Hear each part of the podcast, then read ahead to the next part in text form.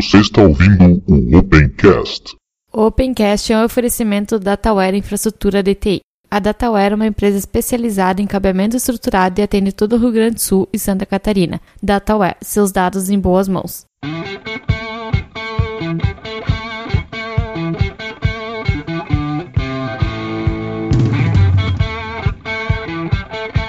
Está começando mais um Opencast, o seu podcast sobre tecnologias livres. Hoje, Ivan, aqui de Erechim. É, bom dia, boa tarde, boa noite a todos. Aqui é Diego falando, diretamente do Porto Alegre. Espero que o meu áudio esteja melhor, que não seja mais um correspondente da Síria. Vamos para mais um episódio. E hoje tem treta. Eu sou o Thiago Salem e hoje eu prometo que eu vou dar uma notícia quente sobre o Unity. E o Ubuntu Phone. Hoje, finalmente, eu vou dizer novidades sobre o Ubuntu Phone. Espaço da comunidade. E no espaço da comunidade deste episódio, nós temos um comentário lá nos e-mails. O comentário é do Rogério Calzavara e ele diz o seguinte pra gente: Saudações pessoal do Opencast. Gostaria de comentar dois pontos do episódio: o problema de segurança e o caso da John Deere. Sobre o primeiro ponto, nunca estaremos seguros enquanto dependermos que o usuário modifique as configurações padrão, ainda mais quando essas configurações não forem nada intuitivas. O caso dos roteadores é exemplar nesse aspecto. A grande maioria dos usuários nem sabe o que é DNS, quanto mais mudar as configurações dos roteadores para um servidor DNS mais seguro. E não vai aqui uma nenhuma crítica aos usuários. Acho que não deve mesmo ser exigido esse tipo de conhecimento do consumidor comum. Cabe às empresas deixarem seus produtos mais fáceis de usar com um alto nível de segurança, que já venha por padrão, e não quererem que o consumidor tenha um conhecimento avançado para poder ter segurança. Usabilidade é a chave e o estrondoso sucesso da Apple é a prova do que isso é importante. Sobre o caso da John Deere, mais um exemplo do quanto a falta de padrão é nociva ao consumidor.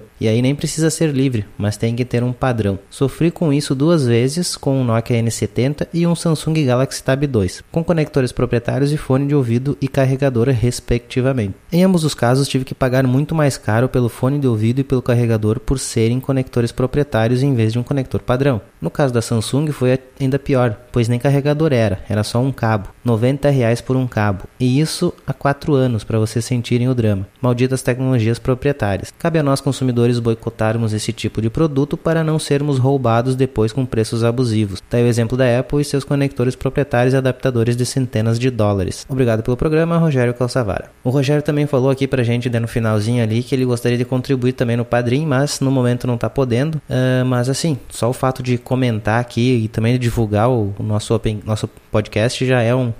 uma grande contribuição para quem não puder fazer contribuições financeiras. É legal que a gente tenha essas contribuições financeiras também, mas se não conseguir, só a divulgação já é uma baita de uma, de uma contribuição. Bom, não tivemos nenhum comentário no site, então vamos aos nossos recados, né? Começando com, com o site que agora já está mostrando aí todos os episódios na página inicial, eu consegui encontrar qualquer problema, mas isso não elimina a nossa necessidade de mudanças, né? Que eu já falei nos outros episódios. A gente ainda precisa contratar uma pessoa aí para fazer mudanças visuais tanto no site como no próprio Opencast e no nosso canal no YouTube. E aproveitando então que a gente já falou ali do Padrim, nós temos o nosso projeto no Padrim onde você pode contribuir mensalmente com valores ali dentro da realidade brasileira, em reais, né, e não em dólares. E para todo mundo que estiver lá no, contribuindo com a gente no Padrim, a gente vai fazer sorteios, uh, por enquanto semestrais, mas se o número de colaboradores aumentar, isso pode vir a ser trimestral, bimestral, mensal, até mais, né, conforme o número de colaboradores que a gente tiver. O que a gente quer fazer com o dinheiro do Padrim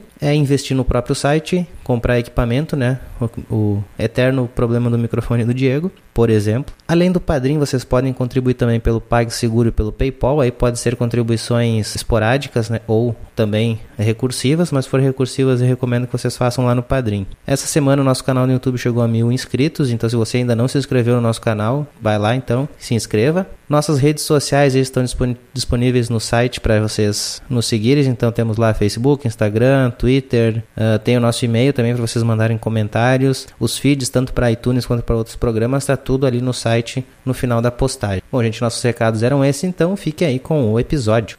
Bom, gente, a gente vai falar hoje sobre Canônico, mas não só sobre a Canônico que foi aconteceu, né? Vamos dar uma, vamos começar de leve primeiro. Vamos falar um pouquinho de outras notícias que não só, digamos assim, o como é que vamos dizer, não é polêmica, mas como é que eu vou falar essa que aconteceu alguma coisa assim chocante que aconteceu para nós, né? O é acontecimento. News. É. Bom, vamos começar a falar sobre coisas mais lights. Vamos falar sobre o tele- Telegram que tem chamadas de voz. Pois é, Ivan, tu chegou a testar essa chamada de voz no Telegram? Não, cara, ainda não consegui testar. E falar nisso até, eu lembro quando a gente falou do, do Signal, aqueles números lá que eu tinha Sim. conseguido, inclusive de funcionário da Canonical, ah, sumiu. Saiu a atualização que tiraram, eu acho. Foi só- eu peguei a versão bugada e já sumiu a, a versão bugada. Hum, Não sei, tu não tava, né, Thiago, quando eu instalei o Signal aqui? Pois é, um funcionário da Canonical Não. não tenho o número de telefone apareceu no Signal com o número de telefone dele. Credo. Bem seguro o Signal, né? Bom, os conspiracionistas vão dizer que a treta da Canonical começou ali, né? pois é. Bom, o que, que aconteceu então? O Telegram tá testando, já vem testando faz tempo, né? O recurso de chamadas de voz. Já tem alguns meses que tá testando. E agora tava pronto para liberar para todo mundo. Eu não sei nem se foi, cara, que eu vou confessar que eu atualizei ele, mas ah, eu não prestei atenção no que, que tinha atualização na última. Vamos procurar aqui. Pois é, eu Ao também, vivo. eu não reparei se chegou no meu, no meu celular também. Onde seria a chamada? Então não está aqui. Novo canal chamadas. Aqui. Tá aqui sim. Opa. Eu chamei o Thiago sem querer. Tocou aí? Fui eu que te chamei. Eu que tô te chamando. Tá bom. Bom, chegou aqui então. Vamos atender. É ali na aba, na aba lateral, aqui não chegou ainda. Isso, isso, naquele menu principal ali que aparece. Vamos desligar. Estou oficialmente desatualizado. Pô, tem que atualizar esse bagulho aí então, cara. Não agora integração. funciona. Mas ficou escondido, eu achei, cara. Pois é. É que, eu, É, normalmente esses recursos de chamada, eles estão gritando na tela, né? é que ele tá naquele menu principal, fica na esquerda superior. É, quando você entra em mais informações do, no profile ali do, do usuário, ele tem, ele aparece o ícone de, no topo, né? Uhum. No Android, pelo menos. Deixa eu, é, deixa eu ver. Verdade, verdade. É que pra quem tá acostumado a pegar o WhatsApp, tá ali escrito chamada. Agora nem tá mais o chamadas, ou tá? Eu uso tanto. O WhatsApp, acho que ele tá É. puxando pro lado e ele já abre as chamada. chamadas. É. Bom, então Não, agora o puxando pro Telegram. lado ele abre a câmera pra eu bater uma foto. Cara, essas chamadas, elas também são criptografadas ou não? São, né? Pelo que eu lembro, pelo que eu é, lembro pelo que eu do. aqui, sim. Dizia que era criptografado. Deixa eu olhar aqui, mas eu tenho quase certeza que era o diferencial deles, né? É, Que eles usavam aqui, a mesma tecnologia pelas mesmas criptografias. Exatamente. É uma informação interessante aqui. Segundo o Telegram, a cada vez que você realiza uma chamada de voz, uma rede neural analisa os aspectos técnicos, velocidade da rede, latência e perda de pacotes. E com isso aprende a, a- a otimizar e os parâmetros para melhorar a qualidade do som em futuras chamadas. Eu acho que isso os outros também já fazem, de certa forma. né? É que ó, o As chamadas usam uma conexão peer-to-peer, na maioria dos casos. E aqui, ó, o Sebastião disse que ele acha desnecessário chamada de voz no Telegram. Ele achava mais eficiente mensagem de voz. Ah, nas mensagens de voz, você pensa duas vezes antes de falar merda. e se chegar a falar merda, cancela a gravação. É, o interessante é que é é mais uma forma, né? Cara, Ele fala que é peer-to-peer? Sim, fala que é, é ponto a ponto. Sim, a, chamada ela é peer-to-peer na maioria dos casos. Eu tenho quase certeza que para ser peer-to-peer tem que ter um dos lados tem que é, tem que estar diretamente conectado à internet, sem, sem estar através de uma NAT. Ah, quando isso É, não aí- aí possível, deve é, ser aí que é o- utilizar o servidor do meio termo, né? É, tem, tem algumas jogadas que dá para fazer, dependendo do protocolo, você pode fazer um. O, o SIP, existe um esquema que você ele, ele manda um, um pacote pro servidor, faz um, um, um chacho lá, um chuncho, e ele consegue enganar o servidor NAT para rotear de novo para ele. Eu não tô lembrando o nome da tecnologia. Alguma tecnologia que, faz, que abre a porta dinamicamente? É, ele consegue fazer ele corrigir a tradução do, do endereço, o servidor que está fazendo a tradução, ele consegue corrigir e jogar de novo para o servidor original, para o cliente original. Eu não sei se eles usam isso aqui. É, seria interessante se estivesse usando, porque a- a- pelo que eu sei, até hoje é um dos únicos jeitos de você furar o NAT, né? Não é aquela tecnologia chamada UPnP? Ah, não, isso é outra. Também é, é, se não me engano. Deixa eu ver aqui. Agora, agora fiquei. Agora eu fiquei encucado. Deixa eu... Symmetric. RTP, RTP Symmetric. Hum, No Cara, caso do SIP, né? Que usa, usa RTP. Sim. Cara, eu vou dizer que eu já não uso chamada de voz nem em outros ah, comunicadores. Eu não gosto nem de mandar as, as mensagens de voz, muito menos fazer chamada. Quando tem gente que me faz chamada no, no WhatsApp, eu desligo. Nem quero saber, só desligo e já mando pessoa. Me manda mensagem que eu respondo quando eu puder. Ponto. Se é pra ligar, então pega o telefone e liga no telefone, não no WhatsApp. Não gosto. Sou, sou velho. Ó, eu, eu desligava notificação de todos os grupos numa conclusão que era melhor eu desligar o Wi-Fi durante o dia mesmo, porque não tava dando. aí eu desliguei o Wi-Fi, ponto final. Quem quiser falar comigo é SMS ou sinal de fumaça.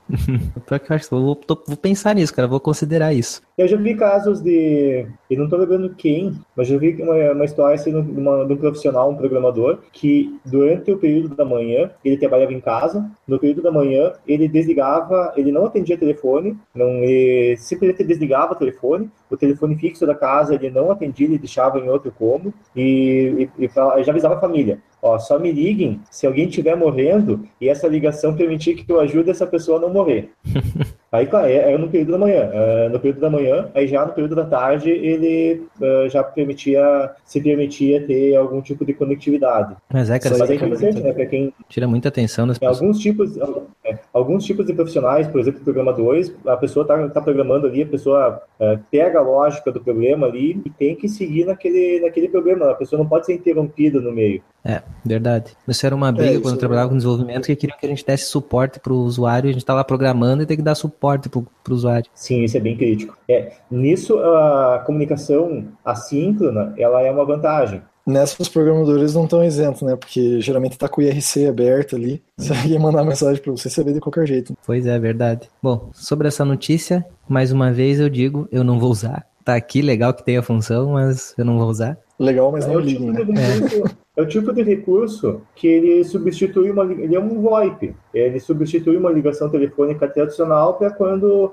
eh, não- o preço de uma ligação telefônica tradicional não, não vale a pena. E a pessoa está eu prefiro- disposta a pagar a, a punição da latência, né? Cara, eu, eu prefiro que tu me mande mensagem. Continua, manda mensagem que quando eu puder eu vou ver. E outra, daí eu tô lá na puta que pariu, com uma conexão desgraçada. Aí o cara me manda um áudio e eu não consigo baixar o áudio. Aí eu não Ah. sei o que o cara tá querendo me falar. Pois é, é, é o tipo de, é o tipo de funcionalidade que para trabalho não, não, não, não faz muito. Hoje em dia não é, acho que não é mais tão útil, mas é interessante para familiar, assim, para fazer uma, uma comunicação, uma, o equivalente a uma ligação telefônica mesmo. E é interessante para, por exemplo, a pessoa está viajando, está em outro, em outro país, por exemplo, e a pessoa quer se comunicar com outra pessoa de forma instantânea e, e, e sem dar mensagem vai, mensagem volta de forma assim, é, assíncrona, né? Sem ser uma comunicação assíncrona. Então é, é interessante, é para substituir, é, é bem para ser uma, uma ligação VoIP mesmo, não para ser uma mensagem assíncrona, né?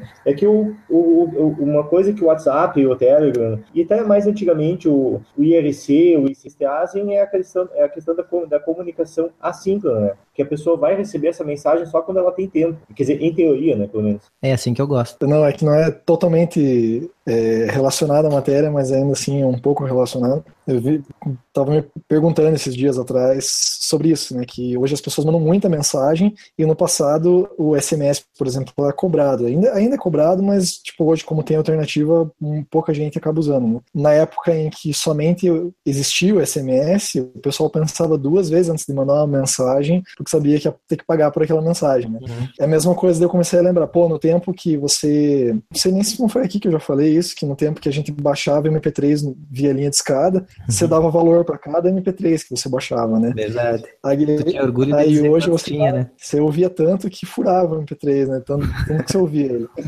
E, e hoje, tipo, com conexão é banda larga e tal, o pessoal baixa em vez. Ah, gostei dessa música dessa banda, vou baixar a discografia. Ele Baixa a discografia inteira, nunca ouve, só ouve aquela música. escutar. É, então parece que, tipo, quando a coisa é de graça, assim, a gente meio que banaliza, né? O grande problema é que na época do MP3 era você que baixava e não, não ouvia música, né? Agora, hoje, quando você manda mensagem pros outros, você tá roubando o tempo de uma pessoa alheia, né? A pessoa tem que parar pra olhar a mensagem e tal. Daí Uhum. eu falei assim, cara, eu vou começar a fazer, eu vou fazer um aplicativo que ele, ele faz um pedágio no WhatsApp. Tipo, no fim do mês você manda uma conta pro cara que, que ficou te mandando mensagem dizendo, ó, você, você me deve X reais porque você me mandou tantas mensagens, recebi cinco vídeos, seis mensagens, seis piadas. É equivalente ao Eles tempo que tu perdeu. É, exatamente. E o cara só vai mandar mensagem pra você quando realmente for necessário. Cara, mas daí eu tenho SMS de graça ilimitado pra todas as operadoras, não uso. SMS eu acho que é só exceto para quem faz spam, né? Mas SMS é o tipo de tecnologia que é útil para quando ah, eu, eu, tenho, eu tenho que mandar uma mensagem para uma pessoa que está em uma área que a internet é horrível e o celular de vez em quando pega. Então, o SMS ele vai ter uma resiliência, uma capacidade de chegar até no, no, no celular da pessoa, no destino, maior do que uma mensagem de WhatsApp ou de Telegram. Então, ele vai ter, é, vai ter é, essa o que é preocupante aqui, um pouco maior. O que é preocupante hoje é que muita empresa faz second factor authentication usando SMS, né? Uhum. E SMS é nem um pouco é confiável, né? Então, às vezes, não, os caras mandam. É, então, não só em questão de segurança de entregabilidade, mas é, às vezes demora muito para chegar a mensagem, já venceu já expirou o código área e tal. Então, tem, tem seus prós e tem seus contras. É, eu uso SMS é. para um caso. Quando alguém me liga, eu não posso atender eu dizer lá que estou numa reunião, estou não sei fazendo o que, ligo mais tarde. É para isso que eu uso SMS, para mais nada. Bom, vamos para a próxima, antes de, do nosso é. especial, né? Vamos lá, Microsoft Office na DataPrev. Bom, a DataPrev decidiu que todos os seus funcionários vão usar agora Microsoft Office o 300, é 365, né? O Office. 365. Aquele, aquele online, né? Bom, vai ter para todo mundo lá. Compraram licenças a 48 reais. É anuidade ou é mensalidade isso? Mensal. A mensalidade da assinatura é 48 reais. E a grande desculpa deles para isso é que eles querem padronizar os documentos que vão ser usados na data prévia. Então, para isso, eles escolheram logo, lógico, né? Um aplicativo que segue todos os padrões, ou melhor, define um padrão e nem ele segue. Mas o mais curioso é que eles têm instalado em todas, todas as máquinas o OpenOffice. O OpenOffice tem um padrão livre. E aí, mais curioso ainda é que vão instalar o Office 365 e vão manter o OpenOffice. Então, usa o que tu quiser. Aí me diz como é que tu mantém um padrão, sendo que tu usa o que tu quiser e cada um dos programas usa um padrão diferente. Pois é. Que desculpinha mais esfarrapada, né? É, agora, aí a pessoa tem a liberdade de escolha de poder mandar o PDF, seja, seja redigindo ele no, no Office, ou no Microsoft Office, ou no LibreOffice. PDF, né? Mas se o cara manda um ADT ou manda um, um DocX, não, um XLSX... Pois é, é complicado, né? A pessoa, tipo, a pessoa mantém, tipo, ah, tem os dois, as duas suítes e, e qual que é o padrão do documento que é utilizado no final das contas? Então, não, o que interessa não é mais mais o, o padrão de documento do que o, o, o, aplicativo, né? Apesar que o interessante é que seja o LibreOffice, mas complicado isso aí, né? É, como disse o Sebastião aqui também nos comentários, e é isso que eu, não, que eu tava tentando chegar lá, né? Alguém tá ganhando algum dinheirinho, uma porcentagem, sei com toda certeza. Porque se tem uma opção que não tem custo, lógico, teria, tem um custo de treinamento, mas como eles já estão usando, o treinamento já foi dado, esse dinheiro já foi gasto. Mas agora então a compra de licença, e com certeza tem, tem treinamento também. Aqui não fala na matéria sobre treinamento, que se contrataram ou não, mas em, vai ter que contratar, não adianta. O pessoal está é. acostumado a usar um, um Word, um Excel, aí tu vai usar no 365, é num site que tu entra, né? Então ele é online. Aí vai ter que ensinar o cara que ele tem que entrar no site tal, que é um pouquinho diferente o visual. Vai ter custo também de treinamento. E até onde eu sei, a versão do site uh, do Microsoft Office, ela não, ela não contempla 100% das funcionalidades. Longe disso. Até onde é, eu sei, não, não tem, não tem tudo. Então, o que seria a vantagem de ter o, uh, em casos muito específicos, específicos, e como tu já disse em, em episódios mais antigos, que seriam exceções, por exemplo, Microsoft Excel, Excel para contadores, para, pessoa, para profissionais de, da área de de contabilidade e em, em, situações muito específicas, porque a pessoa, o vivente ali, ele tem uma planilha que tem um milhão de macros e utiliza fórmulas obscuras que só existem no Microsoft Excel. Aí é um, é um tipo de situação, mas quanta, será que uh, se for uh, colocar em todo todo o universo de, de, em todo em todo o parque de máquinas aí, será que é tudo isso de gente que, que realmente precisa do Microsoft Office. Mas é, o 365 ele aceita as macros? Eu nunca usei, cara. Vou ser bem, é que eu sou bem ignorante Boa pergunta. Nossa, 365. Eu nunca usei. Boa pergunta. Seria interessante de testar até mesmo, uh, é, para fazer um teste de uma forma, digamos assim, gratuita, testar com o aplicativo de Android, do, do Excel, por exemplo. Mas será que daí já é mais limitado ainda do que já seria a versão ah, provavelmente mais limitado. A versão Android provavelmente é mais limitada ainda. Pessoal que está assistindo aí, temos 12 espectadores. Alguém usa isso? Alguém já usou o Office 365 para dizer para nós se tem muito mais limitação ou não? o Ismael disse que ele tentou abrir um DocX no 365 e bugou tudo. Boa resposta. É, já disse tudo.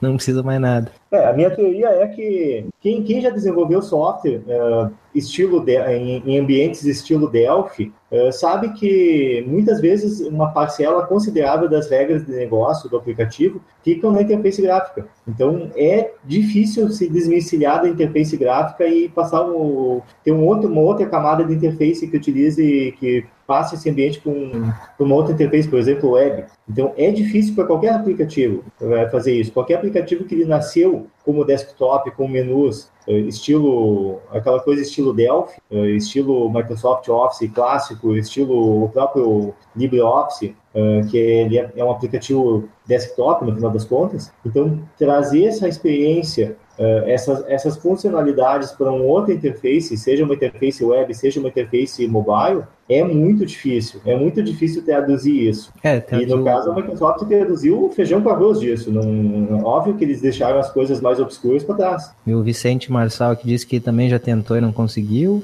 E o Sebastião disse aqui, se é para usar algo online, usa o Google Docs também, né? Pois é, mas é. tem uma coisinha que eu, eu não gosto no Google Docs. É... Não, tu quer que eu diga tudo que eu não gosto? É, é muitas coisas que eu não gosto, mas eu, eu, digo que o que mais me desagrada no Google Docs é que você sobe um, um documento, seja ele doc, seja ele ODT, é, em falando em documento de texto, é, você abre ele para editar no Google Docs, ele vai converter esse arquivo para um formato, é, a princípio, proprietário do Google uh, que só, é, só, é só o Google Docs que tem esse formato. Aí você edita, edita ali, trabalha, aí você quer exportar para um outro documento, você vai ter que traduzir esse documento para outro formato novamente. Então ele não trabalha nativamente com nenhum padrão, nem, nem com A nem com B, nem com o padrão da Microsoft e nem com o padrão da, da do LibreOffice, o padrão ADT. Então, quando tu baixa, ele converte ainda. Sim, quando você. Quando, por exemplo, se a gente pegar a pauta aqui da gravação que a gente está gravando através do, do Google Docs, se a gente salvar essa pauta em formato, por exemplo, DocX, ODT, RTF, enfim, os principais que aparecem ali, qualquer um desses formatos ele vai fazer uma tradução. É, não é nenhum dos formatos que ele está ali, é o formato nativo. É o formato que ele está trabalhando nesse momento dentro do Google, do Google Docs é um formato do Google. E, você, e a pessoa percebe isso quando a pessoa entra dentro do Google Drive e percebe que tem arquivos diferentes ali dentro. Você pega o documento, por exemplo, a pessoa sobe um arquivo é, ODT, quando a pessoa edita esse arquivo ODT no, no Google Docs, ele deixa de ser ODT, ele, deixa, ele passa a ser um, ele é um arquivo sem extensão. E fica um arquivo uhum. que é, seria nativo do Google Docs. Sim. Aí quando você vai baixar, ele tem que traduzir de novo, ele tem que compilar essa informação novamente para baixar. Se a pessoa baixar, converter para PDF, provavelmente vai ficar legal, vai ficar bonitinha, não, não vai ter problemas de, de, de formatação. É, mas se baixar para doc ou para doc, docx no caso ou ADT, eventualmente vai ter algum vai ficar vai ter algum enrosco na formatação, né? porque é uma tradução, né? Traduções são imperfeitas por natureza. É, o Sebastião aqui disse também que tem como baixar o texto em EPUB, isso é legal, achei interessante. Não sei se fica bom, mas, mas dá para botar em EPUB também, no Google Docs. Bom, vamos mudando aqui de assunto, senão daqui a pouco a gente não consegue aproveitar o Thiago que tá aqui, né? Assunto ah, principal. Deixa eu só fazer. Eu não manjo nada dessa parte de conversão de documento e, e formatação, né? isso aí é meio que fora da minha área. Encanei nos últimos anos é tentar achar essa compatibilidade. Eu cheguei na seguinte conclusão: nem arquivo de texto plano os caras conseguiram fazer o é, de DOS para Unix é diferente. A quebra de linha, imagina um documento complexo desse. Sim. O RTF não era para ser aberto em qualquer lugar também? Tem pois também é. um RTF fora do Word é, para te ver. É, difícil manter, manter compatibilidade sim em vários sistemas. E mesmo falando em arquivo de texto plano, é, além da questão do, do da, da, nova linha, tem a questão da formatação, do, da codificação dos caracteres. É, é ASCII, é Unicode, é, é o que que é? Tem 300 mil uh, estilos de, de codificação de caracteres, né? É, quem abre, no caso, que vai definir o encode, né? Não, não, não tá no arquivo, né? Sim. Viu? O Ismael disse que o negócio é usar látex. Bom, vamos para a última antes do nosso especial. Vamos chama lá. aí, Diego. Tu que, tu que leu essa daí, chama aí. Pois é. Teve um vivente aí, um, um, sujeito que ele comprou um dispositivo da Amazon, que esse, aparentemente esse, esse dispositivo conectado à internet, ele serve para abrir a porta da garagem de forma automatizada ou, ou, algo assim. E o que que aconteceu? Esse cara, ele, ele foi reclamar na internet uh, logo depois de ter comprado o produto, dizendo que o produto estava tava travando, não estava funcionando corretamente, ele fez críticas bastante ácidas. E o que que aconteceu dois dias depois de, de, desse cidadão fazer essas críticas? a Amazon bloqueou a ID desse produto aí e o cara ficou uh, sem conseguir abrir a porta da garagem, de, de certa forma, né? Tipo, a, a, a, Amazon bloqueou o produto que o cara comprou. o cara vai mais ou menos naquele sentido que a gente falava do trator, né? Da, da pois é. Massey Ferguson. John Deere. John Deere, da John Deere. O aparelho que tu compra não é teu, né? Não é.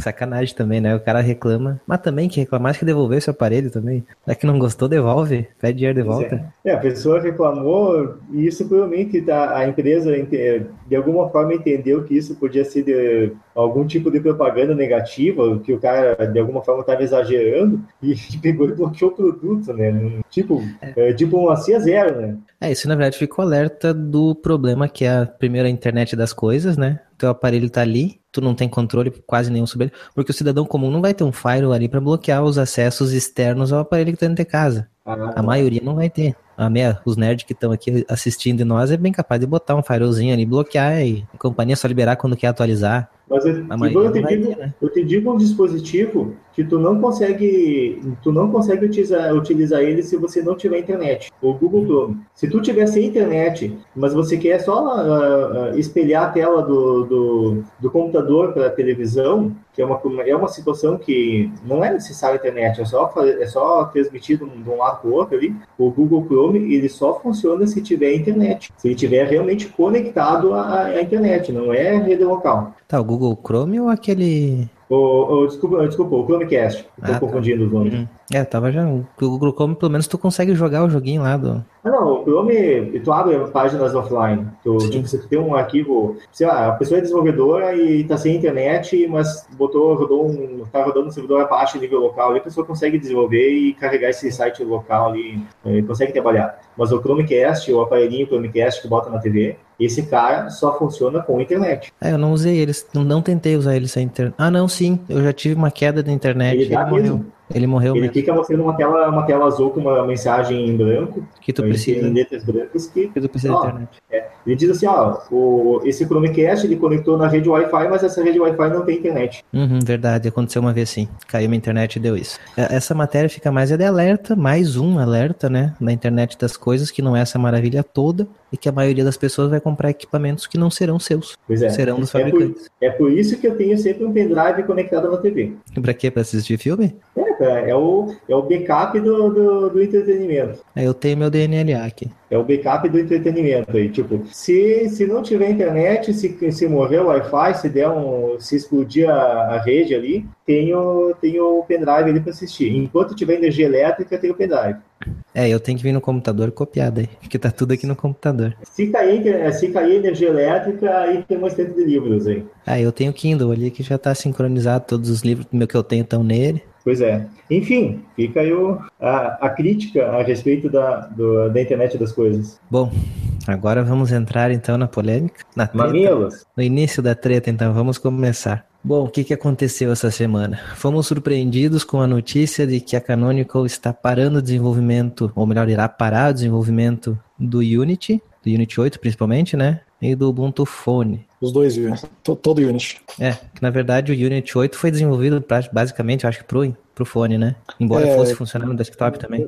É, ele começou no telefone. Pois é. Você já sabia, Thiago? Ou foi surpresa para ti também? Foi surpresa para todo mundo, né? Eu fiquei sabendo, na verdade, pelo, pelo post que, que foi feito no Insights lá do. Acho que é Insights, Ubuntu.com, alguma coisa assim. Eu não, não sabia, nenhum dos colegas de trabalho sabia, nenhum dos chefes nossos sabia, então foi uma surpresa bem grande, assim. A gente, ah, às vezes a gente tem aquela desconfiança de que, ah, putz, tá demorando para lançar e tal, mas é, não, a gente não imaginava que o anúncio ia ser dessa forma, assim, que ia ser simplesmente de um dia pro outro para tudo, sabe? Parem as máquinas. Pois é mais ou menos. Foi, assim, foi assim para mim também, cara. Eu recebi a notícia no meu agregador de, de, de feeds do Oh My God Ubuntu. Aí eu li e fiquei naquela. Não acreditei muito, mas vi que tinha uma fonte e fui olhar a fonte. Aí tava lá o próprio Mark falando. Meu, putz, é verdade. Aí, como disse aqui o Sebastião, eu também, cara, fiquei triste pra caralho. Porque eu utilizei o, o Unity quando ele não era Unity ainda, quando era no Ubuntu Netbook Remix, que era a primeira, uh, digamos assim, o rabisco, né, do Unity, que eu olhava aquele negócio que eu tinha um netbook, daí eu tava com aquela versão, eu olhava, cara, podiam adaptar isso aqui pro desktop, isso aqui é show de bola.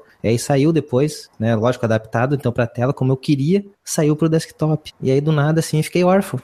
fiquei órfão. Pois é. Meio mundo de, ficou certa, órfão. de certa forma, alguns dos conceitos do, do Unity, eles, alguns deles estão presentes no, no Gnome Shell, né, que é o fato da barra, a barra de, aplica, de aplicações ela ficar na lateral, né, de forma a otimizar uma tela que seja widescreen. É, vendo aqui, eles vão tão no anúncio, né, ele disse que vai largar o, o Unity, então a próxima versão é a partir da 1804, é isso? Que vai vir o. Vai voltar o Gnome, provavelmente, né? Eu não sei, eu não vi numa notícia específica que vai ser o Gnome, o Gnome Shell, até ouvi pessoas questionando isso. Será que o Canonical vai voltar então a usar no Ubuntu o Gnome Shell, ou vai continuar usando as bibliotecas do Gnome e usar outra interface, ou seja lá o que for? Acho que não, não sei se ficou em algum lugar claro isso. É, eu acho que ficou meio vago, na verdade, e a única coisa que foi decidida é que eu ia ser Gnome. Agora, como, como que isso vai acontecer, que, qual que é a interface exatamente e tal, eu realmente não sei, porque eu, na, verdade, faz muito, muitos anos que eu nem uso o Gnome, nem sei como é que é a arquitetura do Gnome. Como me falam Gnome Shell, eu não sei exatamente o que, que é, porque eu não uso faz tanto é tempo. Tô... O Shell é a interface em si, né? O, o Gnome é a biblioteca que está por baixo, que é o que, na verdade, o é Unity... O, o famoso Gnome 3. Hum, isso. É que Gnome 3 é as bibliotecas ainda. É, é, o estilo Gnome 3, ah. aquela, aquela que fez estilo Gnome 3. É, eu já usei o Gnome, cara, eu não gostei. Sei lá, eu, pra mim, hoje, se fosse pegar todas as interfaces que eu já testei hoje, aí tu vai pegar lá KDE, Gnome Shell, XFCE, L, LXDE, quem mais que tem? Do Mint lá, como é que é o nome das, das interfaces do Mint? O Cinnamon, o Mate. Mate. Essas aqui eu lembro agora que eu já testei. Talvez tenha testado outras que agora não lembro. Para mim, a mais produtiva é o Unity. É onde eu consigo fazer as coisas rápido. E daí agora eu vou ter que usar outra. É, eu acho que muito, é, eu acho que muito disso é costume também, porque logo que eu canônico, eu vinha de uma empresa que usava SUSE. E eu estava acostumado. Era um KDE lá, ainda quando usava KDE, o SUSE acho que nem usa mais. Você, você aprende a ficar produtivo no ambiente que você mais usa. Então, é um pouco das duas coisas. O ambiente ele ajuda você a ficar mais produtivo, mas ao mesmo tempo que você se acostuma com o ambiente, você também fica mais produtivo. Então, dizem, o pessoal principalmente que usa Blender lá, que que aparece um, um, um negócio. Cara que aprende, olha pela primeira vez e fala, cara, isso aqui não é nada intuitivo, mas depois que aprende a usar as teclas de atalho, o cara fica ninja. Então é a mesma coisa que nem o pessoal que usa Photoshop profissionalmente, né? O cara não fica indo no menuzinho lá, o cara usa todas as teclas de atalho ele faz as coisas também de forma muito rápida. Então, então acho que é um pouco das duas coisas, assim. A interface, ela, ela não pode é, te prejudicar na, na usabilidade, no, no, teu, é, no teu desempenho para usar a interface e também você, ao se acostumar com a interface, você melhora o seu desempenho, as duas coisas numa balança. Ali, né? Eu acabei me acostumando, logo que eu entrei na Canonical, eu falei, ah, cara, vou instalar o Ubuntu padrão aqui e pronto, nunca mais mudei de interface. Ivan e Thiago, o Ubuntu ele já utiliza a versão, as versões atuais, elas têm o Unity, mas o Unity dentro dele traz muita coisa do Gnome. É, porque é isso que eu disse, ele não usa o shell do Gnome, ou seja, não usa aquela interface, aquela carinha que a gente conhece, mas as bibliotecas são todas do Gnome. Lógico, não é muitos na última aplicativos, versão. Muitos dos aplicativos internos ali são, são do Gnome. O gerenciador de arquivos... Alterado, né? É o gerenciador de arquivos Sim. alterado, porque no Gnome Shell eles caparam o Nautilus. Aí eles devolveram algumas funções, ou pegaram versão antiga, coisa assim, né? Tem alguns componentes dele mesmo, o Nautilus aí na parte do desktop ali para mostrar os ícones, para é, o file manager. Então o Unity ele é meio que um misto, né? Uhum. Ele tem muitos elementos do, do, do, Gnome. Então eu acredito que o que, o que faz mais sentido para ser uma, uma, uma para resolver esse problema da interface gráfica a baixo custo é partir do Gnome.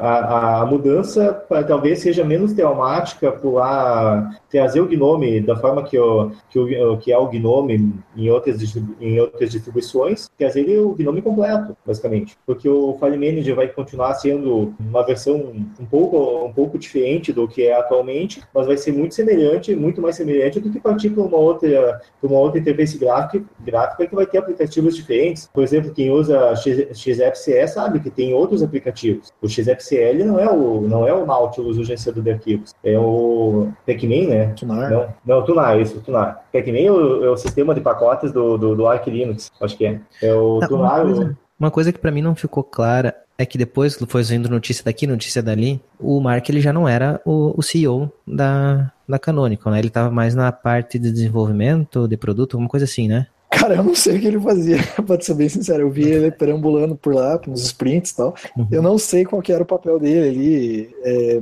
o que, que, ele editava mesmo na empresa. A CEO era a Jane. Tá. Isso tudo aconteceu, que agora ele voltou a ser o CEO, né? Ou isso também não bate? é, é o que é, é, o que as informações dizem. que ele vai voltar a ser assim, assim como sempre fico sabendo tudo. É, que ele, acho que ele era no começo o CEO, né? Sim, e sim. É que o site do Foronix lá. Se ele voltou antes para para e, e mudou toda a história ou se isso foi, digamos, na gestão da é, Jane? Jane? Jane, é Jane Silver. Uhum. Foi, foi na gestão dela que isso foi decidido. Ah, com certeza foi com certeza. Eu deduzo que quem decidiu foi o Mark, né? Mas tá, eu não sei exatamente o que, que é que ele manda e o que, que não manda, entendeu? Eu já, eu já não sei. Uhum. Eu, eu sou só o gado ali, eu sou só o cara que programa, então. É, é isso Mas, que eu também fiquei, é... eu fiquei confuso com isso. Eu não sei agora se ele tá mandando mesmo, se foi coisa da, da Jane em conversa com ele, lógico, em, é. querendo ou não, ele é o dono da empresa, ele pode não ser é. o CEO, ele é o dono, né? É, exatamente, exatamente, exatamente. Eu não sei, eu acho que eles conversam lá e chegam, chegam nas conclusões, nas, é, nas conclusões meio juntos, assim. É, é, é, a impressão que eu tenho quando eu vejo eles conversando, entendeu? Tá, então vamos, vamos alimentar a treta então aqui, lógico que tudo na base da dedução, né? O pessoal que tá ouvindo aí tem que ficar sabendo que o Thiago, por exemplo, até já vou, já vou te defendendo aqui. O Thiago é um funcionário, ele não faz parte das decisões, tanto que ele ficou sabendo junto com a gente do que, é que aconteceu. Então eu vou, vou começar Ainda não sei meu futuro. É, é, até a gente brincou, né, naquele episódio que o Firefox OS tinha subido no muro, né? Que quem sabe tu pudesse qualquer coisa pedir, mandar currículo por aí que tinha gente contratando, né? Mal sabíamos nós o que ia acontecer. É, exatamente. Então a situação, a situação ainda é incerta.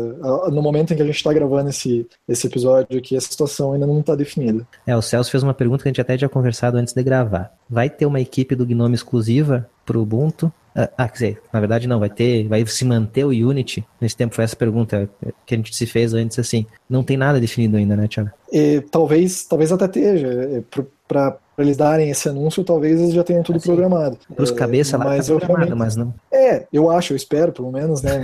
eu estando lá ou não estando lá, eu espero, porque eu ainda desejo melhor para o Ubuntu, porque, enfim, como eu disse até antes da gente começar a gravação, se eu pudesse, trabalhava lá por mais muitos anos, né? Mas realmente eu não sei o que, que se passa na cabeça da, da, da, gerência. Eu acredito, o Mark ele é um cara que ele geralmente não dá um passo sem estar tá olhando 10 na frente. Então eu acredito que ele já deva estar tá tudo preparado, pelo menos planejado na cabeça dele como é que as coisas vão andar. Afinal, esse é um, é uma decisão que impacta muita gente, né? A decisão dele fechar o Unity muito provavelmente vai impactar em, em, em demissões. É, por isso que eu digo, o nosso futuro é incerto, não se sabe. Então, eu acredito que ele já tem o plano na cabeça dele, sabe-se lá, né? É, e o, o, o Unity, ele no mínimo ele vai ter suporte até 2021 por causa da versão da versão atual do, do LTS. Então, é, eu não sei se o Thiago tem... essa LTS vai ter suporte. É, eu não sei se o Thiago tem informação. É, eu acho que quem tá, tá... Se tem, uh, existem contratos mesmo de suporte do, no desktop? Mas isso aí, eu, eu acredito que deva ter, né? É, é eu sempre a empresa fecha um contrato com a Canonical, deve ter contrato. Eu, muito provavelmente vai ter que ter algum time mantendo, mantendo pelo menos para quem já tem contrato, né? Uhum. É o que eu imagino. Eles, eles não iriam deixar na mão quem. É, a Canonical não está deixando de existir, ela continua como empresa, Sim. então ela tem que zelar aí pela tal. Eu acho que o que foi prometido já em contrato vai ter que ser cumprido. Pois é, eu vou juntando as especulações que eu fui ouvindo durante o dia aí. Será que isso tudo não é porque a Canonical vai abrir ações na bolsa? E aí tá querendo deixar só aquilo que dá dinheiro? para poder chamar É, isso aí é, é, rumor, a gente também não sabe. Há, há, grandes chances, há grandes chances realmente. Que daí faria sentido, né? Se tem alguma coisa que não dá dinheiro, chuta fora, já que vai abrir é. as ações. Exatamente. Eu digo, eu digo, é, eu digo que se eu fosse ele, eu não faria diferente. Tipo, é, se você tem uma empresa que ela tem um, um, setor ali que ela é um buraco de, de, de investimento, você tem que estancar a sangria logo, né? Então, se você não. Então, acho que o que ele fez ali tá certo. Se, se realmente ele tem a intenção de abrir, abrir o capital da empresa, aí são outros 500 é possível, pelos passos que ele está dando, a gente especula que realmente seja isso. Agora deixa eu fazer uma a pergunta, a pergunta não. O tava falando um pouco com a Prígio de tarde, ele afirmou que o que tem que ser feito na Canonical é o que foi feito com o Steve Jobs na, na Apple. Tem que demitir o Mark, que daí a empresa decola. é, não sei, eu, eu, realmente isso aí eu sou suspeito de falar, não, não sei. Eu gosto de, de muitas decisões que ele toma, é, apesar de controversa. Antes, é que assim, a, a, visão que a gente tem de dentro da empresa é diferente da de fora. E a, a minha, quando eu estava de fora, ela é diferente da minha de hoje, depois de, de, de estar dentro da empresa. Eu lembro que quando, logo que eu entrei na Canônico, eu avisei para os meus é, amigos, colegas de trabalho da outra empresa que eu estava indo para Canônico, e eles falaram: ah, vai se juntar no Dark Side. Hum. É, e daí depois você entra na empresa e você vê que tudo aquilo que, que é pintado de fora, muitas vezes não tem nada a ver, entendeu? É, às vezes uma visão diferente que as pessoas têm de negócio, de software. E com relação a isso também, mandando aqui, é, eu vi que muita gente ali no chat falou que ficou triste com o fim do Unity. E, e, eu digo que eu fiquei triste, não, não bem triste, mas um pouco perplexo, assim, de, de ver a, a negatividade das pessoas levantando a plaquinha do eu já sabia, ou que bom que o Unity acabou, e ao mesmo tempo, por um lado, ela levanta a plaquinha do que bom que o Unity acabou, e do outro lado, ela levanta a plaquinha do open source é bom porque tem várias op uh, opções. Aí você fala assim, pô, tem, um, tem uma dissonância cognitiva aí no negócio, uhum. não dá pra entender. Ou você gosta de, de, opções, ou você não gosta de opções, você gosta de manter uma coisa. É, muita gente vai falar que eu tô pirando, não sei o quê, mas, cara, infelizmente é, é assim que o, que o negócio funciona. Você às vezes tem que abrir uma opção no caso, foi o Unity, foi, tentado com o Mir, foi tentado com diversos outros é, projetos, e às vezes um vinga. O, o, Upstart foi até muito bem sucedido, que foi uma coisa da canônica, e se não me engano, o sistema dele só existe hoje porque o Upstart foi um precursor aí no, no caminho. Uhum, sim, ele pegou muita, muita ideia do, sim. Upstart. Sim, sim. Então, a, a, gente só precisa. Se você não gosta do Unity, não tem problema nenhum, você tem que ter o direito de não gostar, você só precisa decidir se você, se você gosta que tenha várias opções ou se você não gosta que tenha várias opções. Você seguir uma linha de raciocínio ou outra, tanto faz. As duas estão certas, você só não pode misturar as duas conforme, é, conforme o que lhe convém, entendeu? É, uma coisa também que me deixou meio assim, quando o Unity foi criado, existia, lógico que eu não sei o quanto isso é verdade ou não, mas existia dizendo que o Unity surgiu porque a Canonical não concordava com o pessoal do desenvolvimento do Gnome, que queria fazer, a Canonical queria fazer uma coisa, o Gnome não aceitava e acabava que tinha que fazer várias coisas diferentes no, no, no Boom.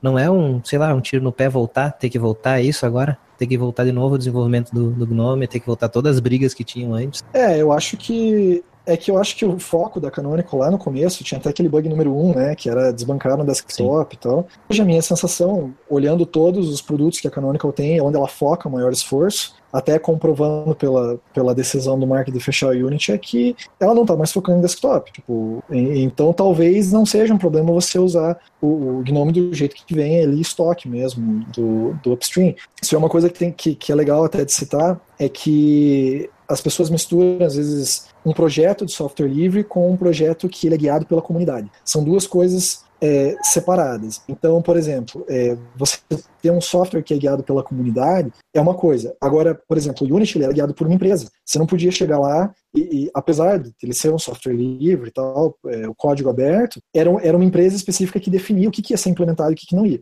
E isso, por um lado, dá uma certa autonomia para a empresa para poder estrategicamente mudar algumas coisas e que até certo ponto deu certo, porque hoje se você olha o Unity, o Unity você fala, é Ubuntu. Você não precisa ficar pensando, uhum. será que é, que é distribuição X, Y, Z? Então eu vejo isso assim assim que é, o Unity ele foi a cara do Ubuntu por muito tempo e hoje você olha para o Unity e fala, é o Ubuntu, você não precisa nem, nem, é, nem pensar, ah, será que é a distribuição, distribuição X, Y, Z? Não, é o Ubuntu. É, isso trouxe uma identidade muito grande, né? É, e eu acho que o, um projeto que ele é, é que chama de é, community driven, que, é, que ele é guiado pela comunidade, dificilmente você vai conseguir chegar nesse ponto, entendeu? Então é aquele negócio, não tem certo, não tem errado, mas é uma decisão estratégica da empresa de fazer algumas decisões. Então é isso aí. Eu acredito que o tanto o Gnome quanto o KDE, quanto outra, pelo menos o Gnome e o KDE, que são as maiores interfaces aí, tirando o Unity ali, elas estão maduras, bastante maduras hoje. Não é, é uma situação, acredito que seja diferente do que quando foi anunciado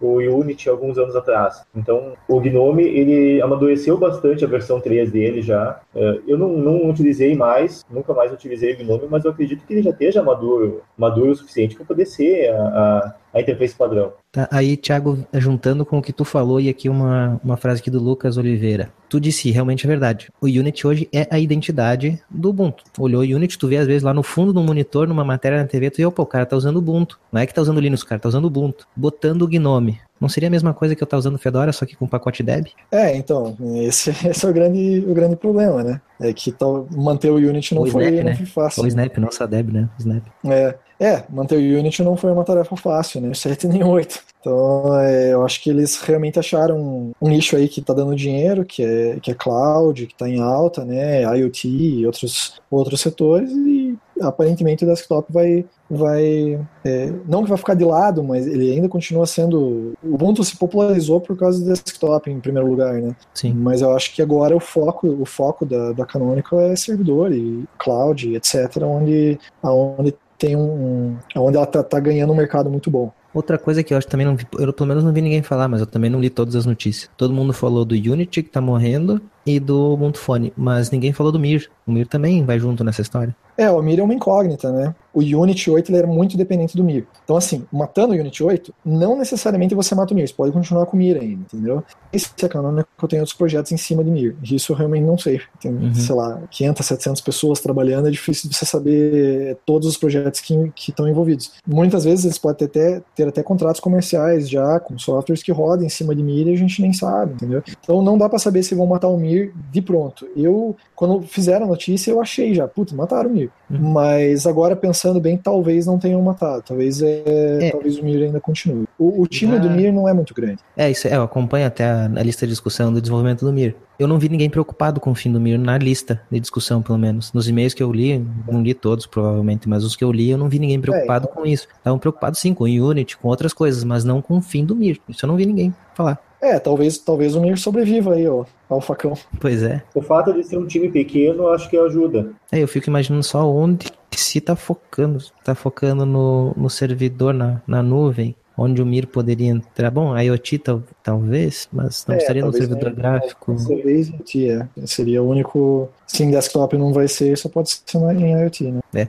Outra pergunta aqui também, eu acredito que tu não saiba responder, mas eu vou fazer. Como fica o Ubuntu Gnome, o projeto? morre, se junta, porque é a comunidade que mantém hoje o Ubuntu Gnome, né? Eu acredito que vai juntar, eu não sei, mas eu acho que vai juntar. Juntar esforços aí, né? Não, não, não faria sentido manter duas coisas semi-idênticas, né? Sim. Até bom pro próprio projeto Gnome. Eu vi muita gente do projeto mesmo falando que tinha ficado feliz com a, com a decisão da Canônica, até mesmo porque isso vai, vai aumentar a abrangência do Gnome consideravelmente, né? É, muito mais pessoas é, vai usar o Gnome. É, então, também. é uma boa notícia para eles. A convergência, bom, a convergência se foi, né? Também acho que o, o Mark chegou a falar da é. convergência que não deu certo. Era uma ótima ideia, mas não, não vingou, né? Não, é, pelo que eu lembro das palavras dele, é que, é que não tinha sido aceito pelo mercado. No isso, final das é contas, é sempre isso aí. É, é um mercado que, que vai dizer se a tua ideia vai vingar ou não. Então, muitas vezes o cara tem uma ideia genial, só que na hora, na hora de você botar no mercado, ninguém está disposto a pagar por ela, ou ela tem algum problema conceitual que você não percebeu no começo. Então, é, é muita coisa envolvida. É, e não é segredo para ninguém que e... a Canonical sempre teve esse foco, né? Comercial. É, exatamente. Tem, tem muita coisa que já vi gente perguntar assim: ah, mas vocês não fazem tipo MVP, que é, é o menor produto possível para você testar uma ideia e tal, é que é muito difícil você fazer com o sistema operacional inteiro, né? Você simplesmente chegar, ah, a gente vai ter convergência. Pô, como é que você vai comprovar que isso é viável? Você pode fazer as simulações, mas no final das contas você precisa estar com o software meio pronto ali para conseguir uhum. com que o negócio funcione e que alguém está disposto a, a desembolsar reais ou dólares ou euros para pagar pelo projeto. Então, eu acredito que em parte, aquele crowdfunding que, que foi feito para o Ubuntu Edge, ele era uma forma de tentar provar que existia compradores para o produto. Eu acho que uhum. muita gente acaba usando crowdfunding com esse, esse objetivo. E é legal, porque a pessoa já desembolsou dinheiro, assim, não, ela realmente quer. Então uhum. dá para ver que tem muitos projetos de sucesso que, que funcionam assim, porque o cara ele bota o projeto, acho que aquele relógio, o Pebble, acho que é o nome, eh, se não me engano, foi assim que foi feito. O cara bota lá a ideia, aí um monte de gente vai e já deposita o dinheiro e fala, ó, oh, eu tô, tô dentro. Aí o cara ele tem certeza que ele pode continuar que tem garantia de Agora, quando você não tem como fazer esse tipo de coisa, é complicado. Tá, e também a gente, tá, gente tá falando da morte, da morte, da morte. Na verdade, a morte do Unity é no lado canônico, né? Porque já saiu notícia, a comunidade assumindo a bronca e vai continuar o desenvolvimento. É, eu não lembro que é do 8, né? Do 8, isso, do 8. O 7 também, se resolve de matar o 7, alguém, alguém adota ele. 8 pra manter. Eu não lembro qual que é o grupo, eu lembro que tinha assim um grupo, agora não, eu não tenho anotado aqui. Eu é, tem a matéria aqui. Ubiports. É, o Lua aqui também tinha falado ali no chat. Eu acho que eles criaram o Unity, Unity8.org lá. Isso, exatamente. É, né? Então morrer, morrer. Só que também como é que a gente vai instalar? Bom, então vamos ver como é que eles vão manter aí pra gente instalar isso aí, porque eu, vou- eu não quero ficar órfão do Unity, né? É, eu desejo sorte pra quem for, for manter agora e já adianto que não é uma tarefa fácil.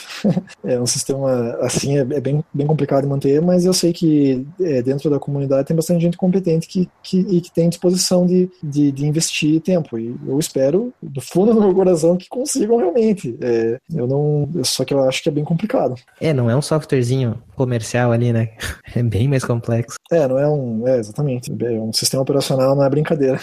Aqui o pessoal falou também que na verdade não é o Bports, teria o Unity 8.org e o Bports, e o, o Bports seria pro Ubuntu Phone. Aí eu não tenho, não, não sei se Ah, teria não- essa não faz diferenciação ou não. É, o Sebastião Olha a aqui deixou um informação ali que eu não sabia. É, do Sebastião que falou ali que, que a Pebble que- quebrou. Nossa, não sabia disso. É, eu sabia que eles tinham. Eles só iam manter o suporte lá pra quem tinha até lançado até tal, tal ponto lá e depois acabou-se. Então, ve- veja como, mesmo com o crowdfunding, os caras fazendo, a galera desembolsando ainda assim quebra, né? Então não, Uhum. é, não, é, não é muito fácil de você comprovar que um negócio, o teu negócio ele realmente é viável e duradouro, né? E que vai dar retorno aí. Pois é. É por isso, o Mark também besteira. Difícil. A gente, eu espero que não, não esteja fazendo besteira mesmo, que ele sempre. Ele sempre foi um visionário, né? Desde o início, né? Antes da formação do Ubuntu, ele sempre foi, né? Espero que ele não tenha enlouquecido agora, logo agora, né? Então esteja mantendo realmente com a cabeça com, com algum foco, por que, que ele tá encerrando isso. É, eu acho que ele continua com o mesmo nível de, de loucura que ele sempre teve, assim. É, pra- pra- bom, é, pra, pra ele bancar tudo isso aí, peitar tudo isso aí, tem que ser um pouco louco, né? Ou muito louco. O cara foi pro espaço, não precisa dizer mais nada, né? Pois é, eu tô vendo, eu tô dando uma fuçada aqui na, na internet, eu tô vendo que tem, eh, já existem alguns ports do, do Unity para outras, pra outras distribuições. Eu tô vendo uma screenshot do, do Unity no Fedora e uma screenshot do Unity no SUSE. No caso, o Sim, Unity os 7 projetos ainda. foram. é, eles foram portados e que, na verdade, em teoria, em teoria podia ser portado, né? Ele só era bem difícil para te portar para outra, pra outra distribuição, pelas dependências que acabaram criando, como ele era voltado ao Ubuntu, ele tinha é. muita coisa presa, né? Muito bem costuradinho no sistema da Canônico. Aí para te botar num outro sistema que tem outra ideologia, tem outras coisas, era mais difícil de fazer. É bom saber que pessoas conseguiram portar para outras, pra outras distribuições. Então, existe uma, uma esperança de que alguém vai conseguir manter o desenvolvimento. Vamos ver se consegue manter esse. É que assim, provavelmente vai continuar ali o Unity 7 por um bom tempo, o Unity 8, vamos ver se vinga. E é, É, o que o acontece é que vai, ficar parado no tempo, né? É, na parte do Ubuntu Phone eu já digo, cara, e pode me chamar de pessimista, mas eu acho que ele não vinga ser mantido pela comunidade. Porque difícil. para fazer um, um sistema operacional para celular sem ter contratos de, com, com as fabricantes de celular é quase impossível. Tu já É tem que muito estar desenvolvendo complicado. Para rodar nos, em algum aparelho, tu tem que estar visando algum aparelho. E se tu não tem isso, a comunidade não consegue fazer isso. Mesmo, pode me chamar de pessimista mesmo, mas não é quase impossível. Até porque geralmente a comunidade não tem uma pessoa central ali que, que é ela que comanda o negócio, porque não é um negócio, né? É, o negócio é que se, se mesmo que eles façam uma, a comunidade consiga chegar com o produto ali pronto, funcionando, e chega pro operador, ó, tá aqui. Aí ela fala assim, tá, e quem que vai me dar suporte? Uhum. Entendeu? Aham. Então, é, é, geralmente é nesse ponto é, que, geralmente o pessoal só pensa até o ponto de fazer o produto, mas o buraco é mais embaixo. Na hora que você chega com o produto pronto, há contrato e ele fala assim, tá, agora eu preciso de segurança nisso aqui, eu preciso que você me, me assegure que vai ter suporte, atualização, que vai ter, sei lá, um monte de coisa que infelizmente o modelo de comunidade não consegue suportar, entendeu? Ninguém vai vender um telefone, um sistema e tal e falar assim, ah, você vai ter suporte no, no IRC lá do, no, É. no fórum, cara, é difícil, você precisa ter um sistema mais profissional para fazer isso. E aí, é aí que geralmente a coisa vai por água abaixo. E É, outra até coisa, porque- né? telefone, smartphone não é que nem computador que tu compra ele Isso. e tu formata e instala outro sistema. No smartphone é não muito tem assim para trocar o sistema. Smartphone, quando você está, por exemplo, um smartphone Android, quando você vai fazer uma atualização de firmware, uma atualização do sistema, se aquele aparelho desligar no meio por algum motivo, dar uma falha na bateria dele, e ele desligar no meio, parabéns, você tem um tijolo bem caro. Exatamente. Tem, tem umas formas de contornar, eu já tive esse problema aí. Sim, até tem, Eu também. mas é, Eu também, cara, peguei meu celular numa da é desatualização, bem deu pau ali. do- é bem Cara, mais eu cruel do que pegar um notebook e você está instalando o sistema e, e- e o- a máquina travou e desligou no meio. É, eu. O meu acho que foi. É, no meio de uma. de- Fez a atualização completa, mas deu algum brick lá que não iniciava mais. Cara, acho que eu demorei umas 5 ou 6 horas, mas consegui voltar. Foi sofrido. E o desespero era o único celular que eu tinha e não conseguia fazer mais nada. Não conseguia botar o Ubuntu de volta e não conseguia voltar o Android. Eu suei bastante aquele dia. Viu aqui o Lucas Oliveira disse que o problema do Unity era visual. Cara, eu discordo totalmente. Para mim, visualmente, o Unity 7 já é muito bom. O 8 sim, o 8 tava lindo, né? Eu, pelo menos, achava que tava muito bonito. Mas eu não acho que esse é o problema. O problema mesmo é, é foco comercial. O não é problema. A empresa tomou uma decisão comercial. O Sebastião que perguntou, Salim, o que, que tu vai fazer agora, né? Mas a gente já falou, né? Tu não sabe ainda?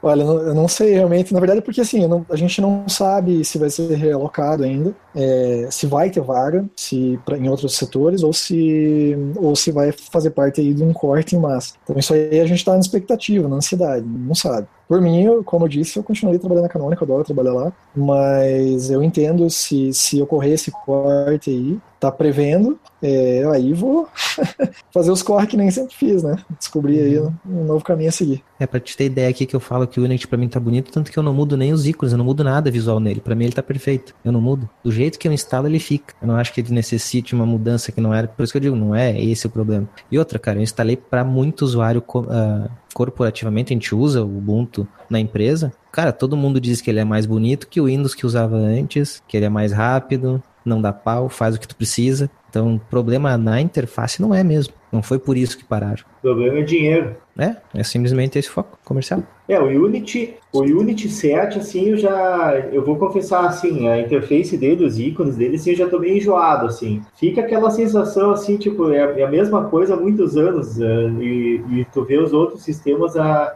o design tá, tá evoluindo. E aqui tá, tá o Unity 8 ali, que é lindo, eu gostaria de ter usado o Unity 8, mas ainda não tive a oportunidade de, de ter na minha máquina instalado, de conseguir uh, executar o Unity 8. Quem sabe sai o, pack de, o pack dos ícones do Unity 8 para o Unity 7. Já saiu, já saiu, eu cheguei a instalar para ver. Um, os Local lá fizeram. Ele mudava ah. até um comportamento, tinha um scriptzinho, até comportamento mudava da interface. Se você instalar o Zest Beta 2 no VirtualBox, você consegue usar o, o Unity 8. Opa, vou testar.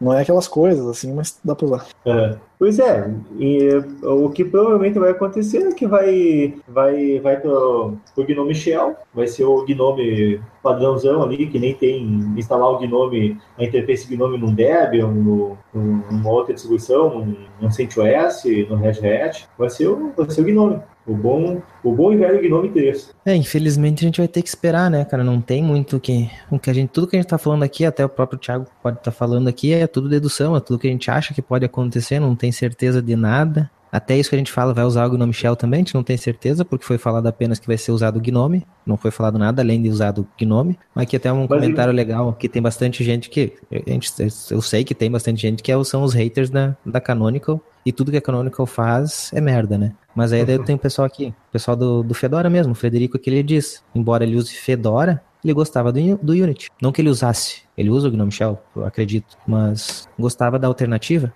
É interessante a existência da alternativa, né? É importante ter alternativa. Eu sou da opinião que tenha quantos quiser aí, quanto mais opção, melhor. Sim. Eu sei que o pessoal reclama de fragmentação, mas é a natureza do software livre. Se você não quiser é, fragmentação, você vai ter que escolher uma empresa e seguir. É, é vida.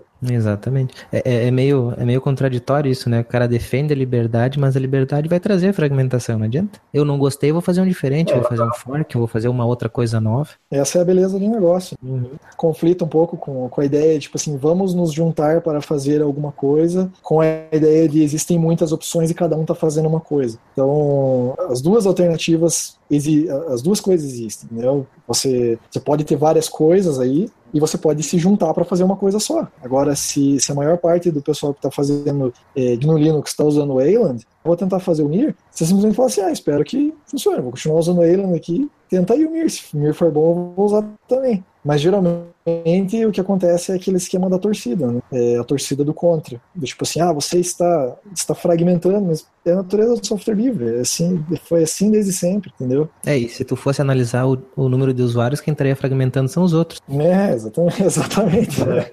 Pois é, eu tenho a impressão também que quanto mais complexo um projeto é, no caso do servidor gráfico, tanto o Mir quanto, quanto o Wayland e tanto quanto o X, é, são projetos é, muito complexos. Então, é uma coisa, não é, não é uma coisa simples manter um servidor gráfico. Uh, por questão, por N questões. Então, tomara que, tomara que o Mir continue, uh, mas eu não sei se Eu, eu, eu, não, eu não sou muito otimista a respeito do Quantumir, uh, mas eu gostaria que ele, que ele mantivesse, que se mantivesse. É, eu sou a favor que tenha até mais, se tivesse mais do que o Wayland Mir, que tivesse, para ter concorrência mesmo.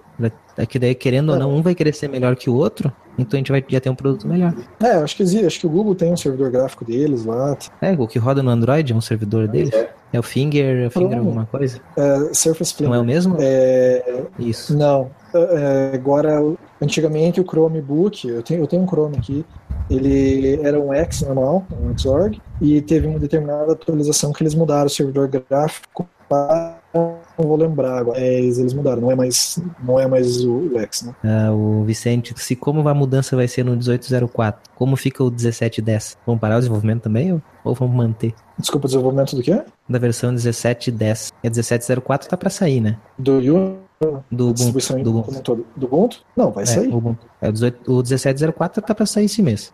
Sim. Então é 1710, vai manter o desenvolvimento igual, provavelmente. É, levando em consideração. É, é, é, só, é, só, desculpa te atrapalhar, Thiago. Levando em consideração que o que está hoje no mercado, que está lançado em termos de LTS, que é o 1604, e o suporte dele vai até 2021, o, o, não vai ser o 1710, o suporte dele vai terminar bem antes de acabar o suporte do, do 1604. Sim. Então, talvez questão ali do Unity 8, talvez ele só tire fora o Unity 8 ali, o Mir, quem sabe, se for, se for de interesse, mas o Unity 7 continua nativa, porque ele tá, ele vai continuar nativa no, no 1604 até, até 2021, com algumas diferenças, obviamente, mas comparado com o 1704 e o 1710, mas basicamente é o mesmo sistema gráfico. É, e o desenvolvimento do 1710 não começou ainda, a gente não tem como a gente dizer o que, que vai acontecer. Tem que esperar lançar agora o 1704 primeiro, para daí depois a gente vai ver o que, que eles vão tomar de rumo no 1710. Se vai já começar a mudança, né, pro, pro Gnome ou não, é só depois que acabar essa. Depois que entregar o primeiro produto, começa no próximo. Pois é. Eu, desculpa, Thiago, eu tinha te atrapalhado antes. Não, é que eu, eu, ia falar que eu acho que vai manter vai manter pro, o 1710, né, que você falou. O Unity 7 ele já não tá tendo atualização, acho que faz um tempo, né? Acho que é só mantendo mesmo o respirador artificial dele, né? Eu acho que, que vai, eu, eu acredito que vai ser lançado junto com a mesma versão. Quem sabe até não saia junto com o Gnome. É, não, é quem sabe já não faz um, a facilitar a migração. É, uma que já disse, quem sabe já não vai estrear o, o Gnome 4. Uma coisa que era interessante é que o Unity ele tinha uma regra de ouro, que era uma regra que não podia ser quebrada, que era nunca, nunca você quebrar opções que foram marcadas pelo usuário de uma atualização para outra, né? Para não acontecer mudança brusca da interface. O cara atualiza e de repente tem coisa que não está funcionando e tal. Então era a regra de ouro. Agora, agora nessa migração para Gnome aí, eu quero ver o que vão fazer. Esse ouro oxidou aí. Esse ouro aí não tá muito com, com cara de ouro ultimamente. Para ti e para todas as pessoas aí que eventualmente estejam tristes com, com uh, essa notícia aí, com, essa, com as notícias a respeito da Canônico e do Ubuntu ali, a respeito do Unity 8, do, da própria continuidade em termos de interface gráfica do, do Ubuntu, eu deixo uma piadinha aí para vocês aí. Se tiver, se quem tiver triste, abraça um sapato, porque o sapato consola. Ai, ai, ai. Então tá, tem que botar a musiquinha dos Trapalhões. Depois dessa piada mega, mega artificial aí. É, vamos então acabar a nossa polêmica, que provavelmente a gente vai voltar a falar isso, porque a gente tem que tem muita definição para acontecer ainda. Ah, isso volta, com certeza. Isso volta a pauta. Ah, tem uma coisa que a gente não conversou que também vai ser um negócio complicado, principalmente para nossa comunidade que divulga, né, o, o Ubuntu explicar pro pessoal que vai ter que mudar a interface gráfica de novo. Cara, vai ser complicado. Dizer que mudou tudo. Mudou tudo. Aquilo lá que eu te ensinei aqui, esquece. Pois é. Mas Ivan, pense que a mudança do Unity, seja do 7, seja do 8, pro Gnome, e essa mudança eventualmente com KDE ou com um, um XFCE, é, a mudança em tese ela é um pouco menor, ela, é, é, ela parece ser menos traumática indo para o Gnome. Não concorda? Não sei, não sei. Entre, entre, sair, do, entre sair do Unity e ir para o Gnome e sair do Unity e ir para o KDE, por exemplo, só para deixar apenas duas opções para simplificar a, a ideia. O Gnome é menos traumático, eu acho. Pois é. O XFCE, eu não sei como é que está hoje, mas o XFCE, ele, a princípio, ele não tem aquela caixinha de pesquisa, né? Hum, cara, eu até compro esses Nuke que eles vêm com. É com XFCE, se não me engano. Agora não lembro se é com LXDE ou com XFCE. É, eu estou usando no meu notebook velho, estou usando o, o, o, Ubuntu não, o Debian com, é, com LXDE, LXDE não, com XFCE, uh, mas eu, eu fiz mudanças na interface, então eu já não, posso dizer como é que tá a interface eu. Li o, eu li o computador, eu sei que vem ele, mas eu desinstalo na mesma hora, então já boto o Ubuntu por cima, então não, não chego nem a usar. É, a interface ela pode ser um pouco customizada. Tipo, ela continua, por exemplo, vamos dizer que hipoteticamente seja o Gnome. De alguma forma dá para dar uma otimizada, uma, uma ajustada no Gnome para ele ficar um pouco mais parecido estética e funcionalmente com, com, com o Unity, sem não se tratando de, em termos de utilizar versões antigas ou mudar o código. Apenas ajustes que eventualmente já existam, uh, talvez a nível interno no, no, no, no, Gnome, mas não, talvez não acessíveis ao usuário final, mas uh, com alguns ajustes ali para poder deixar um pouco mais próximo e, para manter a identidade visual, né? É. Que pelo menos pensando em termos de XFCE, o XFCE é bastante maleável ou em termos até do Gnome 2, é, são ambientes bastante maleáveis que é fácil de transformar o, os painels dele, mudar de um lado para o outro, uh, por exemplo, pegar um XFCE e botar o painel do lado e fazer, deixar ele esteticamente bem parecido com o, com o Unity. É, só algumas outras funções extras é que Pois é. Bom, mas isso ainda vai dar muito pano para manga. A gente vai falar muitas vezes ainda disso. Com certeza, como disse aqui, quem foi que disse que a pauta? O Ismael disse essa pauta vai ficar aí pelo menos por um ano a gente conversando sobre isso. Alguma novidade sempre vai aparecer. E é aquele negócio, né? Vamos é. continuar acompanhando. E acabando então essa notícia, essas notícias, né? Libera geral então. Vamos para o Libera Geral? Pois é, vamos, vamos, vamos, falar de coisa boa agora, né? Não vamos falar de TechPix, mas vamos falar de um computador de bordo para nanosatélites é, baseado em código aberto. Tá, agora me diz o que, que é um nanosatélite. Olha, boa pergunta. É os CubeSats. os CubeSats, eles são pequenos satélites, se eu não me engano, é, é um, é, em tamanho físico, é um, é um objeto que não é muito... Ele tem, eu acho que... De, é, é um, é um cubo de lado de tamanho 10, é, 10 centímetros no caso. Então é uma coisa bem pequena. E o peso é um peso bem pequeno. É, é nanosatélite comparado com o satélite normal, um satélite de, de televisão, por exemplo, uhum. de 10 toneladas. Desenvolvido pela, na, na, Universidade Federal do Ceará, a UFC, que nome bacana,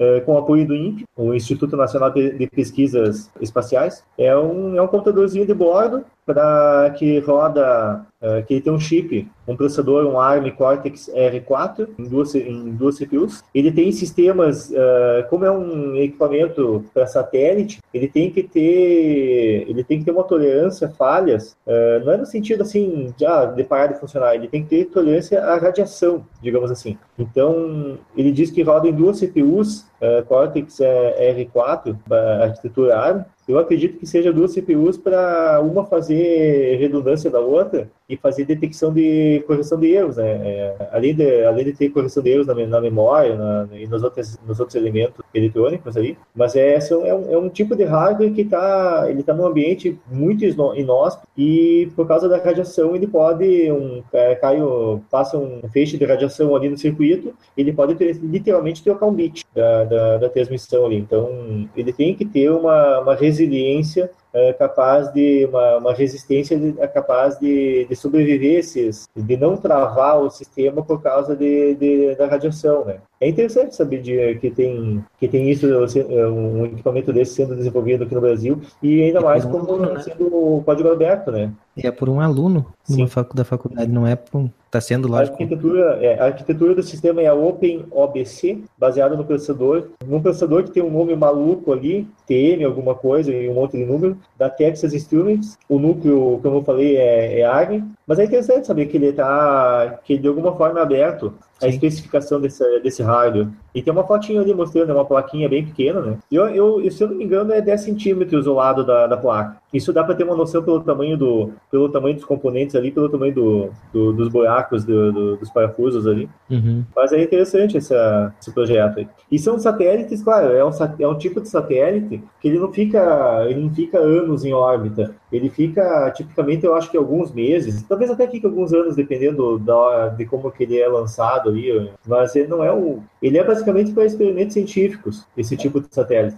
É, não é para fazer, por exemplo, não é um experimento científico que vai, vai, colocar uma câmera no satélite desses para poder fazer, para, por exemplo, detectar queimadas. Talvez até dê para fazer, mas não é o. Não, tu não vai ter a melhor câmera possível num equipamento desse tamanho. É um equipamento para ser, ele é voltado para ser de baixo custo, um nanosatélite, porque em um lançamento Uh, um foguete que, que leva para o espaço nanosatélites consegue levar milhares de, de, de nanosatélites numa, numa viagem só. Então é feito é feito em lote esse lançamento, então uh, é, isso torna acessível para universidades conseguirem uh, projetar a tecnologia espacial. Uhum. O Sebastião disse que também o Brasil desenvolveu um combustível que é para foguetes, que é mais barato, mas que pois tem é, eu, eu só vi a chamada dessa matéria e eu, eu posso estar falando uma, a maior besteira do mundo, mas se eu não me engano eu vi alguma coisa que tinha era relacionado a ter a etanol de ser um combustível baseado em etanol. É, mas viu, como ele disse ali, quem sabe acaba que nem Alcântara, né? Pode ser que exploda, exploda tudo. Bom, então libera geral isso. O obituário, na verdade, o episódio foi um grande obituário, né? Então não temos um, é. algo a mais para falar. A gente falou quase todo episódio sobre o obituário. Isso aí, gente. Eu agradecer aí todo mundo que participou, né? Novamente, estamos encerrando. Agradecer então Diego, Thiago, pessoal que participou ali que eu não vou falar o nome quem participou, porque eu vou esquecer alguém, eu vou pular alguém, daí fica feio. Mas todo mundo participou aqui ao vivo. Isso aí, Diego. Alguma consideração? É isso aí, agradeço, agradeço a, a possibilidade de estar aqui gravando, a ti, Ivan, ao pessoal que está assistindo, ao Thiago por, é, por ser um, funcionário, atualmente ainda é um funcionário da Canônico, né, e poder estar participando aí, de, é, trazendo informações aí, é, a opinião de alguém que está lá dentro, né. É, espero que continue na Canônico, que, ou, e também se quiser, se quiser sair para outra empresa também que consiga sair, mas é, que tenha a possibilidade de continuar na Canônico, né? E é isso. isso aí, Thiago. Thiago, agora tu não vai mais precisar responder como anda o Ubuntu né? Então tá tranquilo. Agora eu vou responder para todo mundo como é que anda o Ubuntu É. ah, mas é isso aí. Então eu queria agradecer também uh, pelo convite de estar aí. Foi esse tempo aí que eu, que eu ajudei no desenvolvimento. Eu não estava diretamente ligado com o Unity, eu estava ligado, eu mexia mais com a parte de telefonia do Ubuntu então não era, não era muito ligado com o Unity em si. Mas foi um período muito legal aí da, da minha vida, esses últimos seis anos. Eu realmente não sei o que eu vou fazer daqui para frente, então tá, tá incógnita aí, quem sabe num, num próximo Opencast aí vocês descobrem. Então, muito, muito obrigado pelo convite de novo. É, vou deixar eu agora, minha vez, fazer o convite, fazer um convite para quem quiser aprender programação. Eu estou fazendo de vez em quando, não consigo fazer sempre, é, mas lá no meu site eu posto um, sempre alguns vídeos e tal sobre programação em linguagem C. Para quem quiser aprender alguma coisa sobre linguagem C, tem lá no thiagosalem.com.br. Tem uma, um link lá que eu comece aqui e ali ele tem lista de todos os posts que eu fiz até agora. Basicamente é isso aí. Eu agradeço aí a, a todo mundo e nos vemos na próxima. Então, galera, muito obrigado a todo mundo que assistiu, o pessoal que participou aqui e até o próximo episódio do Opencast.